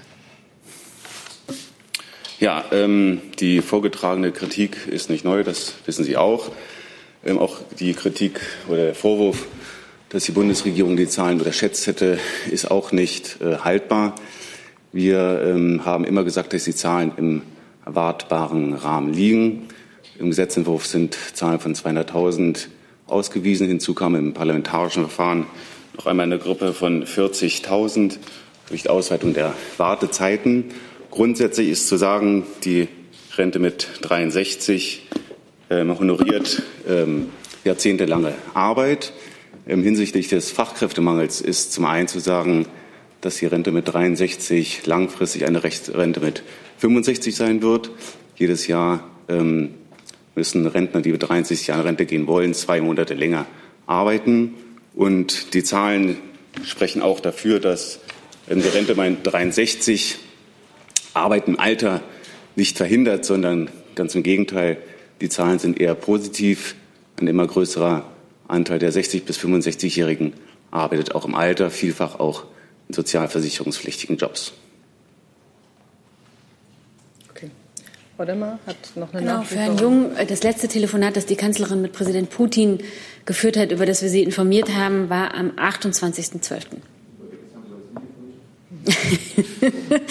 Wollen Sie jetzt auch nicht tun, ich, oder? Äh, gebe hier Auskunft. Ich, das ist das, was ich Ihnen jetzt sagen kann. Das ist unsere Nachlieferung. Ob Sie können auch noch was nachliefern. Sehr schön. Genau, also das Gutachten, was das Bundesumweltministerium zur CO2-Bepreisung in Auftrag gegeben hat, wird im Sommer vorliegen. Aber ich kann kein genaues Datum nennen, aber im Sommer. Gut. Äh, Frau Busch, noch mal dazu? Ja, bitte, das war Ihre Frage. Ja, dann nochmal die Frage an Frau Demmer. Ist denn das Thema CO2-Bepreisung, dass das äh, Wirtschaftsministerium ja kein Datum nennen kann, damit jetzt erstmal auf unbestimmte Zeit vertagt? Ähm, ich, da war ich jetzt unaufmerksam. Wir haben doch hier ganz lange über CO2-Bepreisung und das Klimakabinett und den Diskussionsprozess, den es da gerade in der Bundesregierung gibt, gesprochen. Ähm, wo ist jetzt äh, Zweifel aufgekommen, dass wir irgendwas rechtzeitig schaffen? Weil das Wirtschaftsministerium gesagt hat, es kann, es wird jetzt erstmal einen Gutachten in Auftrag geben und weiß nicht, wann das vorliegt. Deswegen die Frage, deswegen ist dann das Thema CO2-Bepreisung also für mich jetzt auf an der halbstündigen Debatte, die wir eben geführt haben, nochmal an. Beantworten Sie doch einfach die Frage, dann haben wir es Wie gesagt, also es gibt ähm, das Bestreben, bis Ende des Jahres dort zu einem, äh, einer Lösung zu kommen und ähm, Sie können sicher sein, dass äh, die gesamte Bundesregierung mit voller Kraft daran arbeitet, an der Umsetzung dieses Zieles, das wir hier jetzt ausführlich diskutiert haben. Also es hängt doch jetzt wirklich nicht äh, davon ab, ob nun äh, alle Gutachten zu einem gleichen Zeitpunkt äh, vorliegen. Es ist doch unsere Aufgabe als Bundesregierung, wenn wir ein neues Bepreisungssystem erörtern, uns möglichst einen guten Wissensstand äh, zu holen. Und äh, das machen wir auf unterschiedliche Art und Weise. Wir sind für verschiedene Bereiche zuständig. Für diese verschiedenen Bereiche äh, holen wir uns Expertise, um da eine mögliche CO2-Bepreisung ähm, ähm, zu erörtern und auszuloten. In diesem Stadium sind wir und äh, als nächstes wird dann das im Klimakabinett ähm, besprochen werden. Nicht jetzt am 29. Mai, wenn das nächste tagen wird, wahrscheinlich noch nicht, äh, aber dann eben in den, in den Folgesitzungen. Das ist der Stand. Und ähm, da würde ich jetzt äh, noch mal zurückweisen wollen, dass wir jetzt irgendwas hier anhalten, sondern das, also gehen einfach unserer Aufgabe nach. Ich würde das auch noch mal, also weil Sie so zweifelnd gerade gucken, die Mitglieder des, äh, die Mitglieder des Kabinettausschusses Klimaschutz, wie er formell heißt, haben sich gemeinsam darauf verständigt, dass auch das Thema CO2-Bepreisung dort besprochen werden wird. So, Herr, Herr Hauf hat jetzt gesagt, dass es nicht notwendig ist, dass die Gutachten vorliegen, um das Thema zu behandeln und Wieso zu beschließen. Da würde mich interessieren jetzt, dass man darauf nicht warten müsste, weil, waren Ihre Äußerungen. Da würde mich interessieren, sieht das Wirtschaftsministerium genauso? Sehen Sie sich zu einer Entscheidung über eine CO2-Bepreisung in der Lage, bevor Ihr Gutachten vorliegt? Oder ist das für Sie eine Voraussetzung für diese Entscheidung? Also klar ist doch, so wie der Kollege das eben auch gesagt hat, damit sich jeder sein Bild machen kann, geben wir unter Umständen Gutachten in Auftrag zu bestimmten Themen. Das ist jetzt in diesem Fall vorgesehen. Und ich habe auch schon gesagt, wir wollen, dass das so schnell wie möglich vorliegt, das Ergebnis, müssen natürlich aber auch den Wissenschaftlern die Zeit lassen, dann ähm, ordentliche und fundierte Aussagen treffen zu können. Und äh, Frau Demmer hat gerade gesagt, wie der grobe Zeithorizont aussieht. Ich kann heute noch kein Datum ähm, sagen. Das kann ja das BMU ähm, für das andere Gutachten auch nicht. Aber klar ist doch, wir sind an dem Thema dran und werden das jetzt nicht auf den St. Nimmerleinstag verschieben. Das hat niemand vor. Aber nochmal, Sie wollen erst darüber reden, wenn Ihr Gutachten vorliegt. Und das Gutachten haben Sie noch nicht beauftragt und auch noch keine Vorstellung über den Zeitraum, bis wann es vorliegen soll. Das habe ich jetzt richtig aus Ihren bisherigen Antworten zusammengefasst. Ja, also meine Antwort ist so, wie ich es eben gesagt habe. Ich habe ja, ja auch vorhin okay, schon gesagt, natürlich reden wir über das Thema schon. Das Thema ist ja jetzt nicht plötzlich aufgeploppt und war vorher noch nie da. Ähm, die CO2-Bepreisung, darüber gab es ja auch vorher schon Überlegungen. Und wir geben natürlich einen Gutachten in Auftrag, um dann ähm, die Aussagen dieses Gutachtens und die Ergebnisse in unserem Bewertungsprozess und in die weitere Arbeit einzubringen. Sonst würde das ja keinen Sinn machen. Frau Buschow hat noch eine Frage zu einem anderen Thema. Ja, ähm, es geht um eine Initiative, die wohl gemeinsam von Neuseeland und Frankreich gestartet wurde zum Thema ähm, Vorgehen gegen Verbreitung extremistischer Gewalthandlungen im Internet. Das Ganze hat den Titel Christchurch Call, also als Reaktion auf die Verbreitung des, des, des dortigen Anschlags. Und es ist wohl ein Gipfeltreffen im Mai geplant, wo auch andere Staats- und Regierungschefs eingeladen sind. Daher die Frage, ist auch Deutschland an dieser Initiative irgendwie beteiligt? Wurde Deutschland gefragt? Ist Deutschland im Mai an diesem Gipfeltreffen beteiligt? Hat man Interesse an diesem Thema? Also ich kann vielleicht noch mal äh, wiederholen, ähm, was wir hier schon zu Christchurch gesagt haben. Äh, das äh, war eine Tat, die uns alle sehr erschüttert hat. Und es ist immer noch schwer zu ertragen, dass durch diese rassistische Tat eines Einzelnen so viele unschuldige Menschen ums Leben gekommen sind.